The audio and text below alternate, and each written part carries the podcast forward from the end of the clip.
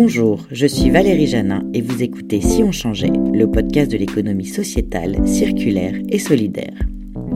Je suis ravie de reprendre ce podcast pour une deuxième saison, après avoir passé une année à explorer plus en profondeur le milieu de l'économie sociale et solidaire, grâce notamment au programme On Purpose que je viens de suivre. Dans l'histoire, les changements de société ont toujours été portés par des citoyens, des individus, des groupes, des communautés. Pour que les sociétés deviennent plus solidaires et durables, pour répondre aux défis environnementaux et sociaux, l'entrepreneuriat social est une des clés de transformation. Changer de modèle, amener une autre manière de penser le travail, l'économie, réinjecter le profit, avoir une utilité, contribuer positivement à la société sont autant d'axes des entrepreneurs sociaux. Ainsi, les entreprises sociales ont pour premier de réaliser des projets à forte utilité sociale, et ce dans différents domaines. Elles représentent aujourd'hui un quart de l'économie sociale et solidaire qui représente elle-même 10% de l'emploi salarié et compte environ 220 000 organisations.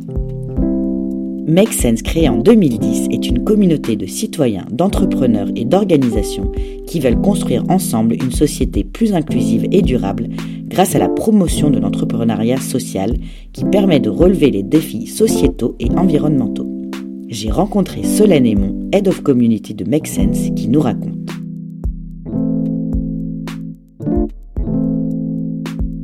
Beaucoup Solène. euh, Merci à toi Valérie.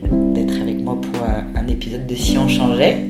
Donc Solène, tu travailles chez Make Sense, ça fait 5 ans. 5 ans. Est-ce que tu veux bien te présenter? Ouais, bien sûr.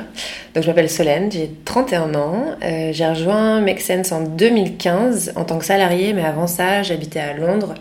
Euh, je travaillais dans des agences d'innovation, stratégie de marque et choses comme ça. Et à ce moment-là, moi, j'avais quand même besoin de me connecter à des personnes qui euh, s'intéressaient au sujet de société. Et depuis plusieurs années, j'avais des amis qui me disaient Mais tu devrais aller voir Make Sense, ils font des ateliers de temps en temps, tu vas quand tu veux, c'est très cool. Et j'ai participé à des événements à ce moment-là à Londres. J'ai rejoint la communauté que j'ai trouvée euh, assez impressionnante par euh, son accueil. Limite, les gens étaient un peu bizarres parce que super accueillants. Je me disais, mais ça marche pas du tout comme ça dans la vraie vie, c'est bizarre. Et on discutait de sujets. Il y avait des ateliers sur euh, des sujets type euh, la situation des femmes sans abri, des choses que je ne m'étais absolument pas posées comme question. Et de fil en aiguille, on a commencé à, faire des événements et, je suis tombée vraiment amoureuse de cette communauté où on osait aller voir des solutions très différentes les unes des autres sans se dire bah, celle-ci c'est la meilleure, mais essayer vraiment de comprendre le sujet. Donc euh, bah, j'ai décidé de quitter tout ce milieu un peu du marketing, de la com et j'ai rejoint l'équipe euh, en tant que salarié sur le développement de la communauté en Europe. Euh, et moi, alors, j'avais pas fait ce métier auparavant du tout, mais j'avais quand même passé un peu de temps dans des ONG, des assos. J'avais moi-même été scout pendant une dizaine d'années. Donc, euh, ça me parlait pas mal. Et, et voilà. Et du coup, depuis 5 ans, bah, c'est Make Sense mon boulot, mon terrain de jeu. Euh, j'ai beaucoup voyagé pour aller rencontrer euh, les bénévoles à droite à gauche dans différentes villes, Berlin, Marseille, euh, Bruxelles, plein de villes d'Europe où en fait les bénévoles ont lancé eux-mêmes la communauté. Et est-ce que euh, tu peux nous raconter ce que, enfin, la, la, Ouais, la ce que c'est, ouais, Ouais. qu'est-ce que c'est Make Sense, comment ça a été fondé, parce que du coup, on va mieux comprendre l'histoire des communautés. Ben, on va fêter nos 10 ans déjà là cette année. Euh, Aujourd'hui, Make Sense, c'est une organisation qui comprend à la fois des salariés. On est 120 salariés dans le monde, avec des bureaux aux Philippines, au Liban, au Mexique, à Dakar, au Pérou et en France et en Côte d'Ivoire. Et mais c'est surtout aussi une communauté de bénévoles. Donc initialement, c'est né de bénévoles qui se rassemblaient autour d'entrepreneurs sociaux. Et au tout tout début, c'est parti d'un voyage euh, entre deux potes, Christian et Romain, qui allaient en Asie du Sud-Est rencontrer des entrepreneurs sociaux, qui leur demandaient mais quels sont en fait vous vos défis? Donc ça pouvait être des défis du type euh, trouver un nom à mon projet, euh, comment mobiliser une première communauté. Et de l'autre côté, toutes les personnes qu'ils ont rencontrées pendant le voyage ou leurs amis d'école étaient hyper intéressés par ces nouvelles façons d'entreprendre qui mettent au cœur l'intérêt général et pas le profit. Et du coup, l'objectif, c'est de chercher à résoudre une problématique, que ce soit sociale, environnementale, c'est de développer une solution tout en générant un revenu qui va pouvoir être euh, réin- réinjecté dans l'impact. Dans leur voyage qu'il y avait des gens qui avaient envie d'aider des projets. Euh, Exactement. Et c'est de là qu'est né le tout premier format d'activité de la communauté qu'on appelle le Hold Up, qui est un atelier de trois heures qui permet d'aider un entrepreneur ou une entrepreneuse à résoudre un défi. Il y a un bénévole qui anime, qui est formé à ces techniques de facilitation. Donc c'est des méthodes qui mélangent design thinking et intelligence collective. Et les participants partagent leurs idées. C'est un moyen de rencontrer un porteur de projet, d'expérimenter une nouvelle méthode. Et le porteur de projet repart avec euh, cette technique-là et cette, euh, cette solution clé en main. Quoi. Et tout ça, en fait, a fait qu'on est né dans une culture hyper open source. Donc on s'est dit, le plus de personnes peuvent le faire, le mieux. On met à disposition ces kits euh, de hold-up et euh, sont nés bah, plein de petits groupes locaux partout dans le monde. Et c'est ça qui a fait que la communauté aujourd'hui se retrouve dans euh, plus de 100 villes dans le monde, euh, un peu partout. Et du coup, tu dirais qu'il y a combien de bénévoles dans le monde entier? Alors c'est une excellente question. c'est dur à Parce que pendant des années, ouais, pendant des années, tout était sur Facebook, donc on n'arrivait pas à suivre exactement le nombre de personnes. Mais on sait qu'on a au moins mobilisé 130 000 personnes dans la vraie vie sur des événements en l'espace de 10 ans. Donc des personnes qui ont vraiment euh, participé à des ateliers, etc. Et on a un groupe de, de, bénévoles actifs qui ont organisé euh, euh, des événements et on est 6000 dans ce groupe au niveau mondial. Mais tu as des bénévoles qui sont aujourd'hui à Marseille qui n'ont pas vraiment rejoint ce groupe parce qu'on s'y perd un peu dans les méandres de Facebook. Au fur et à mesure, j'ai beaucoup plus été dans un mode de support pour faire en sorte que les parcours d'engagement soient fluides. Donc au début, tu fais beaucoup avec, et puis au fur et à mesure, tu apprends à, faire en sorte que les événements soient de plus en plus fluides, qui pour eux, la capacité à recruter d'autres participants soit facile, que tous les outils soient mis à disposition. Et là, avec le Covid, ce qui a pas mal changé, c'est que on faisait beaucoup d'événements, d'événements simples, et on a beaucoup packagé sous forme de programmes pour que ça puisse être fait en ligne, mais qu'on continue à passer à l'action. Donc on a un petit peu changé notre euh, mode opératoire, et euh, notre grand défi, enfin le grand défi pour moi des cinq dernières années, ça a été justement de pouvoir suivre le parcours de ces bénévoles, de commencer à travailler avec une équipe digitale qui pouvait apprendre, enfin nous permettre de créer ces outils-là et ne plus être dépendant de Facebook, et d'être en capacité de mobiliser de plus en plus de personnes euh, bah, pour qu'on soit de plus en plus aussi engagé sur tout ces enjeux qui sont nécessaires. Donc c'est vraiment des créations de parcours, de programmes, des programmes comme euh, aujourd'hui Réaction, qui permettent de se mobiliser pour euh, les personnes qui sont vraiment fragilisées par la crise du Covid. Donc ça peut être les seniors qui sont isolés. C'était au moment vraiment du confinement euh, tous les les soignants qui avaient besoin de matériel à ce moment-là, euh, des personnes sans abri. Et du coup, dans un programme, tu vas être avec un groupe d'une quinzaine de personnes, tu as un mobilisateur qui va t'accompagner, et tous les jours, tu vas recevoir des contenus euh, et des actions qui vont être proposées pour que tu puisses passer à l'action sur ce sujet. Exemple, sur les personnes sans abri, tu dois constituer des kits d'hygiène, aller euh, chez, dans les pharmacies, contacter tes voisins, tes proches, rassembler différents types de produits, et après les remettre à une asso qui, sur le terrain, va les redistribuer.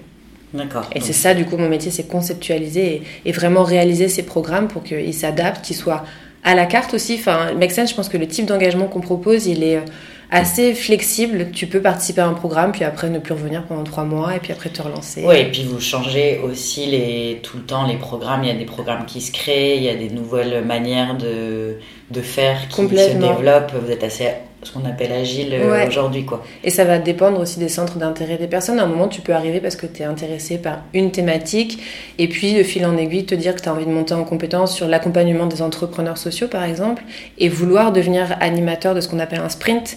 C'est un programme de six semaines qui permet à des entrepreneurs d'aller à la rencontre de leurs cibles, de vraiment tester leurs solutions parce que tu peux avoir une idée, c'est cool, mais tant que tu la testes pas, bah, ça ne veut rien dire. Et c'est ça qu'on offre. C'est un support qui va te permettre, à travers des contenus, et le fait d'être en groupe, de pouvoir te lancer et te dire allez j'y vais, j'avance, que je sois entrepreneur ou citoyen. Notre rôle, c'est d'offrir ces formations-là. Vraiment, plus que de dire allez on va dans cette direction, c'est euh, d'offrir les, formations nécessaires, toutes les ressources pour que les personnes disent moi je vais aller par là ou par là. Et après, on voit en fonction des tendances, des centres d'intérêt, euh, quel nouveau programme on ouvre, sur quelle thématique, avec quel type d'acteurs. Et vous avez aussi un incubateur. Exactement, ouais. On a un incubateur qui existe depuis maintenant 7 euh, ans, euh, qui a commencé en France. Maintenant, il y en a un aussi aux Philippines, au Mexique, dans tous nos bureaux quasiment. Euh, parce que on, est, on est aussi convaincu de, la force des entrepreneurs sociaux qui connaissent le contexte local, qui développent des solutions qui sont adaptées et qui, en plus de leurs solutions, vont chercher à avoir un impact systémique et engager tous les acteurs qui sont concernés par la problématique. Et du coup, ici, un incubateur, c'est comme une école, en fait, pour les entrepreneurs sociaux, où on va chercher à leur euh, offrir les ressources, les mentors nécessaires, des formations pour qu'ils puissent renforcer leur impact et être en mesure d'aller chercher les financements nécessaires et vraiment de, pouvoir vendre leurs solutions le mieux possible. Et des locaux, ils sont ils et viennent, des locaux, ils ouais. travailler là, on est ouais, c'est six mois, exactement, six mois en présentiel, six mois à distance, donc une nouvelle promo tous les six mois. Oui, c'est aussi du coup un accompagnement dans, dans, un projet où on, est, un peut être un peu seul d'avoir euh, une communauté Exactement. encore une fois autour de soi. Ouais. Autour du lieu, effectivement, et la communauté de bénévoles qui peuvent les aider euh, à tout moment. Vous, vous parlez beaucoup des citoyens, des communautés de citoyens. Euh, de ton, ce que tu penses sur le fait qu'on peut changer de paradigme grâce aux citoyens? À l'échelle de Make on est convaincu que ce ne sera pas juste les citoyens, pas juste les entrepreneurs, pas juste les corpos, et qu'il faut que les trois euh, vraiment se rencontrent. Donc c'est pour ça que notre cœur de métier va engager ces trois parties prenantes. Et après, au niveau des citoyens, même que bon nombre n'ont pas forcément pu passer encore à l'action parce qu'ils se rendent compte qu'il y a une montagne de choses. La prise de conscience, elle prend du temps. Euh, au tout début, tu vas te dire, euh, mince, il y a un gros problème. Ensuite, tu vas te rendre compte que tu fais en partie euh, partie du problème, qu'en fait, derrière, il y a des solutions qui existent. Ensuite, tu vas réaliser que toi-même, tu peux aider ces solutions-là. Et après, tu vas avoir envie de mobiliser ton entourage, tes potes, peu importe, à rejoindre aussi cet engagement-là. Et du coup, nous, notre rôle, c'est d'accompagner toutes ces étapes-là. On commence pas à la personne qui n'est pas du tout convaincue parce que notre, enjeu, c'est pas de faire de la sensibilisation, mais c'est vraiment du passage à l'action. Il y a d'autres acteurs qui le font. Mais ces personnes qui ont déjà un petit déclic ou qui ont déjà un caillou dans la chaussure, tu vois, qui les gratte, où ils se disent, il y a un truc qui va pas, ben, ils vont trouver l'espace ici pour justement euh, passer à l'action, rencontrer d'autres personnes qui soit se sont posées des questions similaires il y a trois mois ou sont en plein dedans aussi actuellement et trouver les ressources et les outils pour le faire. Et en fait, on est assez convaincu que plus on sera nombreux à le faire, plus on aura une bascule qui pourra s'effectuer. Et il y a des études qui parlent de, du tipping point comme vraiment euh, euh, cette frange de la population qu'il faut engager pour qu'il y ait un changement profond. Et c'est combien de pourcentage Eh bien, ça va de 3% à 10%. Ouais, c'est ça, c'est assez peu C'est assez peu, mais tu vois, nous, on s'est donné comme ambition à 2030 de mobiliser 10% de la population mondiale dans, lesquelles, dans, les villes dans lesquelles on est, sur notre cible qui est euh, des 18-35 ans, et ça fait quand même le chiffre colossal de 180 millions de personnes, ce qui est énorme. Et on le sait que c'est énorme, mais en fait, l'enjeu derrière, c'est surtout de transformer notre façon de travailler, de faire en sorte qu'on puisse être de plus en plus nombreux à rejoindre ces programmes, ces activités, ces actions, donner les outils pour que les compétences derrière soient développées, sans perdre la qualité des relations entre les gens. Et c'est pour ça qu'on a vraiment un fonctionnement par petits groupes. Quand tu rejoins un programme, c'est pas une promo de 600 personnes. Peut-être qu'il y a 600 personnes, mais c'est toujours subdivisé en petits groupes de 15. Ce qui fait que les liens que tu vas avoir avec les personnes bah, vont être de qualité. Euh, parce que Make Sense euh, est une entreprise euh, libérée. Est-ce que tu peux nous expliquer ce que c'est chez Make Sense, cette gouvernance partagée? Complètement. Donc au tout début, je, t'ai expliqué, on avait notre communauté de bénévoles. Parmi ces bénévoles, certains ont voulu lancer ce qu'on appelait des business, des business units, qui étaient donc l'incubateur, le conseil aux entreprises pour générer des communautés en interne, plein de services qui permettaient aussi de, soutenir nos activités. Et dans cette organisation, donc c'est sept cofondateurs qui ont vraiment cofondé Make Sense, ils sont nombre de sept, et pas un boss qui décidait de la direction commune. Donc au tout début, la question était euh, comment est-ce qu'on arrive à travailler ensemble et au fur et à mesure de l'évolution de Make Sense, la question de comment est-ce qu'on prend nos décisions collectivement était de plus en plus pressante. Et euh, je pense que dans l'ADN d'une communauté, t'as pas une tête pensante, c'est justement très très distribué et ça nous a forcé à aller vers un mode d'organisation et de gouvernance qui pour le coup était aussi distribué et permettait à chacun de, de proposer, d'être dans, dans l'action et de pouvoir prendre ses décisions aussi. Euh, euh, en fonction bah, de ses envies. Et du coup, aujourd'hui, le mode de, gouvernance qu'on a, c'est ce qu'on appelle la sollicitation d'avis. C'est-à-dire que si tu veux prendre une décision, admettons lancer un nouveau programme ou mhm. euh, une nouvelle activité, tu vas devoir solliciter les personnes qui sont expertes sur le sujet et les personnes qui seront impactées. Donc, chacun va te partager son avis et toi, à la fin, en fonction de tous les avis, tu prends la décision qui te paraît la plus éclairée. Et généralement, ben, en fait, ça va jamais à l'encontre euh, de l'intérêt collectif. C'est une consultation euh, qui favorise vraiment euh, la prise de décision individuelle dans le cadre du collectif, vraiment. Mais souvent, ce qui se passe, c'est que la réponse n'est pas oui, non seulement, c'est oui sous telle condition, non sous telle condition, ce qui te permet de bien paramétrer les, indicateurs de succès. Et tu vas, tu vas aller plus dans la finesse de comment est-ce que ta solution peut être vraiment tangible et va respecter le collectif. C'est le même fonctionnement sur nos salaires, notamment.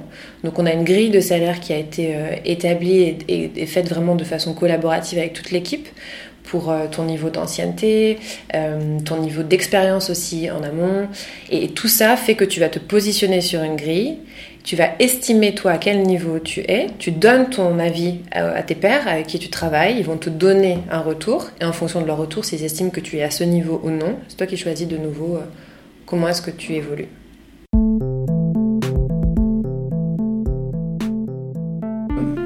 Finir, je voulais te demander, donc on sort, enfin on sort, on est dans une période un peu étrange de, Covid et en, tout cas pendant le confinement, euh, on a pas mal parlé du monde. Euh, du monde de demain. Hmm. C'est quoi toi ton ce dont tu rêves peut-être pour Make Sense et puis pour toi et pour le monde en général?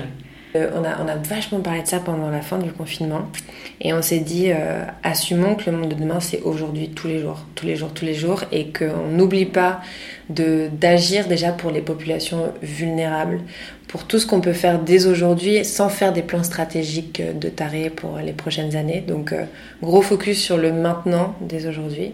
Et après, bah, moi je rêve d'une société où on apprenne tout le temps à déconstruire des choses qu'on nous a appris qui nous paraissent complètement normales, mais des choses par défaut, sur la façon de nous exprimer les uns vers les autres, sur les privilèges qu'on peut avoir.